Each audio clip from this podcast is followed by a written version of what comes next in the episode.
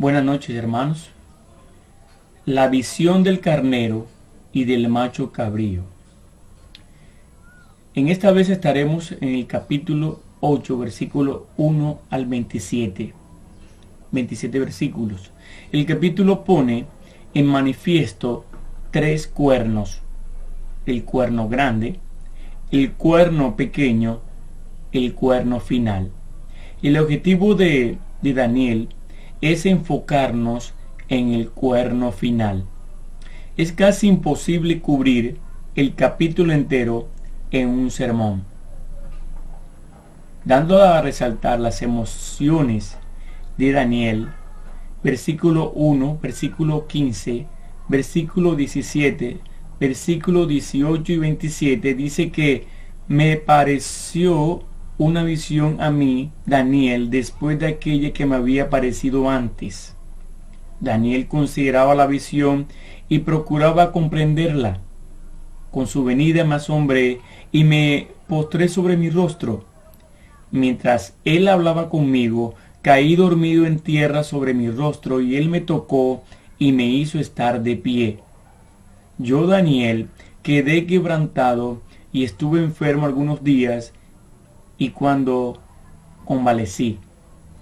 Las emociones de Daniel ante la visión fueron sin descanso.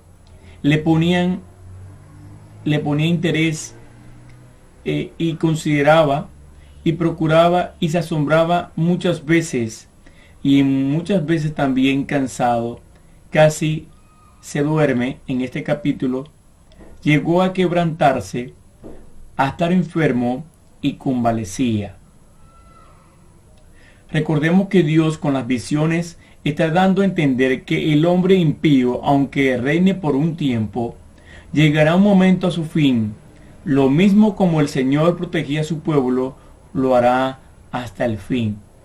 Por eso encontramos en el capítulo 7 pasado al anciano de días, entregándole el reino al Hijo del Hombre. Pero no olvidemos que antes de que esto mejore, debe empeorar. Y después el juicio. Y después de eso, la restauración y el final. En sí sería así el programa de Dios con su pueblo. El Señor nos quiere mostrar aquí que tiene un programa perfecto porque desde el capítulo 2, versículo 4, al capítulo 7, versículo 28, el idioma está en arameo dirigido a gentiles en relación al mundo.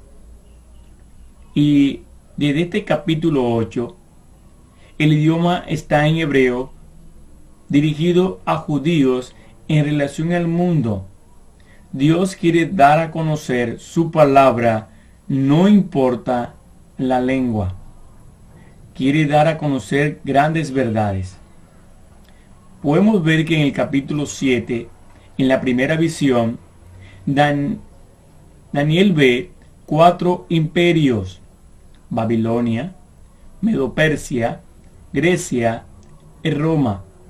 En el capítulo 8 vemos la segunda visión que vio solamente dos imperios, medo-persa y griegos. Retratos de los gobernantes final mundial. Se enfoca en Israel cómo va a sufrir a lo largo del camino en manos del anticristo hasta el día final. Esto es preparación para el sufrimiento. Ya comenzando el capítulo 8, versículo 1 al 2, dice que en el año tercero del reinado del rey Bersasar, me apareció una visión a mí, Daniel, después de aquella que me había aparecido antes. Vi en visión y cuando la vi yo estaba en Susa, que es la capital del reino en la provincia de Elam. Vi pues en visión estando junto al río Ulai. El capítulo 7, la visión la tuvo cuando estaba dormido, pero en el capítulo 8, la visión la tuvo cuando estaba despierto. En este capítulo 8 sucede dos años después del capítulo 7 en cuanto a las visiones. Dios llevó a Daniel en una visión a la capital de Persia, al palacio de Susa. Ya pasando al versículo 3 al 5, dice que alcé los ojos y miré y aquí un carnero que estaba delante del río y tenía dos cuernos y aunque los cuernos eran altos, uno era más alto que el otro y el más alto creció después. Vi que el carnero hería con los cuernos al poniente, al norte y al sur, y que ninguna bestia podía parar delante de él, ni había quien escape de su poder, y hacía conforme a su voluntad, y se engrandecía. Mientras yo consideraba esto, he aquí un macho cabrío venía del lado del poniente sobre la faz de toda la tierra, sin tocar tierra. Y aquel macho cabrío tenía un cuerpo notable entre sus ojos. El carnero representa al imperio Medo, Persia o Medo Persa en su conquista. Esto lo va a conocer el mismo capítulo más adelante en el versículo 20 nuestro Dios nos da a conocer que en cuanto al carnero que viste, que tenía dos cuernos, estos son los reyes de, los reyes de Media y de Persa. En el momento que el carnero acababa de empujar el macho cabrío, apareció del oeste, dice el versículo 5. Pero haciendo un detalle del carnero, o sea, del medo persa, Dice que el texto que delante de río, dos cuernos, los cuernos eran altos, pero uno crecía más alto que el otro, hería, y ninguno podía parar delante de él. No escapaba de su poder y hacía conforme a su voluntad y se engrandecía. Vemos que apareció entonces el macho cabrío, los griegos, apareció del oeste y saltó ágilmente al lugar donde el carnero había estado. Tenía un gran cuerno y este da a conocer este gran cuerno que era Alejandro Magno. El macho cabrío atacó al carnero, quebró los dos cuernos y llegó a ser muy grande, prominente, según el versículo 7 y 8 representa la victoria de Grecia sobre el imperio medo-persa. Pero el gran cuerno fue quebrado y en su lugar salieron cuatro cuernos notables hacia los cuatro vientos del cielo. Esos cuatro vientos del cielo muestran distancia, muestran lugares donde los cuatro generales iban a reinar en su herencia después de Alejandro Magno. Alejandro Magno. Persia conquista a Babilonia en el año 539 a.C. Hasta que, que es, los medopersas son conquistados por los griegos en el año 334. ¿Cómo llegamos nosotros a comprender esta visión que Daniel no comprendía? Pues la historia lo, lo da a conocer y también los registros judíos del el libro apócrifo de Judas Macabeo que relata cada conquista, cada fecha. Todo esto fue registrado en estos libros que están recopilados en la Biblia católica, estos libros no inspirados que son parte de los libros apócrifos, el libro de Judas Macabeo. Y hablando de las divisiones del reinado de Alejandro Magno, debemos ver esta gráfica que se llama diádocos, o sea, los sucesores por recibir el reino, los epígonos, también iban a recibir los nacidos después, a los antiguos generales de, la, de Alejandro Magno y los hijos de los generales. Este cuerno grande es Alejandro Magno. Y los cuatro cuernos que le siguen es Casandro, Lisímaco, Ptolomeo y Seleuco. Y de uno de ellos salió un cuerno pequeño que creció mucho al sur y al oriente, y hacia la tierra gloriosa o la tierra agradable, como la llaman en el capítulo 11, la gloria. Y eso se refiere a Israel. Este cuerno pequeño, según la historia y según eh, el horizonte medido según al sur y al oriente, nace Antíoco Epífanes en ese reinado. Vemos en la gráfica las divisiones en cuanto a reinado que le siguen Alejandro Magno, las divisiones de su herencia. Ptolomeo Antígono, Casandro, Lisímaco. Pero hablando del cuerno pequeño, hay algo que resaltar y en paralelo lo tenemos que ver de esta manera. El capítulo 7 y el capítulo 8. Este término de cuerno pequeño hay una diferencia porque en el capítulo 7 también se da a conocer el cuerno pequeño que es muy diferente al cuerno pequeño del capítulo 8. El cuerno pequeño del capítulo 7 es el anticristo, el gobernante mundial del imperio mundial en relación definitiva y sin duda en relación con el otro anticristo mostrado el cuerno pequeño en el capítulo 8 que es Antíoco Epífanes. En relación Antíoco Este líder perverso, salido de Siria, una de las cuatro divisiones del imperio de Alejandro, conquista Egipto, Persia, al sur y al oriente e invade Palestina, tierra gloriosa, 22 años después. Antíoco también invadió Palestina. Hizo también erigió una estatua de Júpiter en el templo. Sacrificó un cerdo en el altar judío. Y el templo después quedó desolado. Según los registros judíos, hasta el 25 de diciembre de 165 a.C., en Macabeo, capítulo 10, versículo 1 al 5, 13 y 14, hasta que el patriota Macabeo, Judas Macabeo, reedificó y purificó el templo.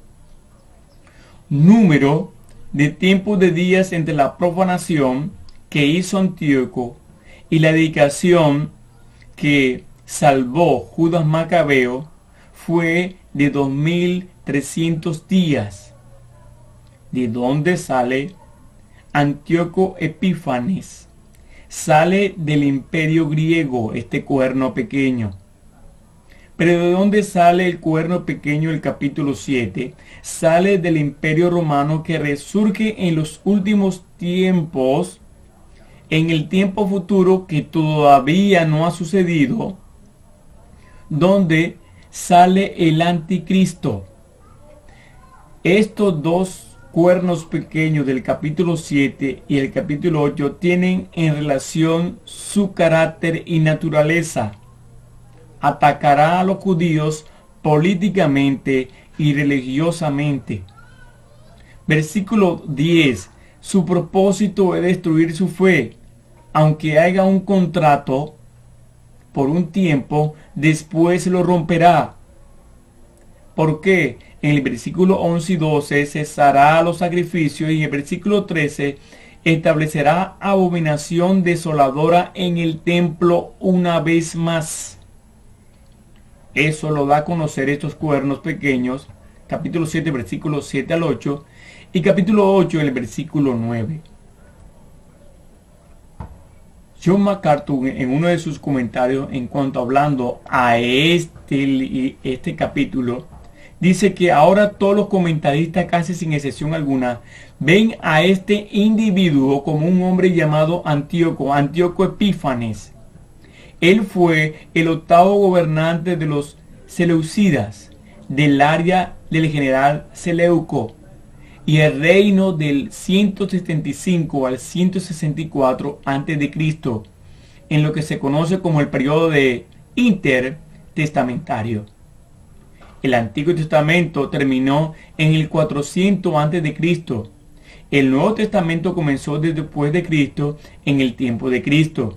Y en esos 400 años usted tiene un tiempo bíblico de silencio.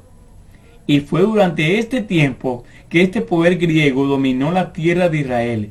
Y en ese entonces este hombre Antíoco llegó a un lugar de prominencia. Ahora, hasta su tiempo, la tierra de Palestina había estado bajo el control de los Ptolomeos, uno de los cuatro generales, y fue un hombre llamado Ptolomeo y de él salió una serie de gobernantes, ¿verdad? Una serie de gobernantes llamados los Ptolomeos, y ellos ocuparon Egipto y hasta el tiempo del padre de Antíoco. Egipto gobernaba Palestina, pero alrededor del 195 a.C., el padre de Antíoco, un hombre que, quien aparentemente era un hombre muy poderoso, derrotó al quinto en la línea de los Ptolomeos y se apoderó de Palestina, y Palestina llegó a ser posesión de Seleucidas. Entonces, cuando Antíoco llegó a reinar, le pertenecía el territorio Seleucida, según el comentario John MacArthur hablando sobre el tema. El versículo 19 del capítulo 8 dice que, y dijo, he aquí que yo te enseñaré lo que ha de venir al fin de la ira, porque eso es para el tiempo del fin. Daniel quería entender, no podía entender la visión, y el Señor tuvo que mostrárselo. Pero esto no agota el significado de la visión en los versículos 17 al 26.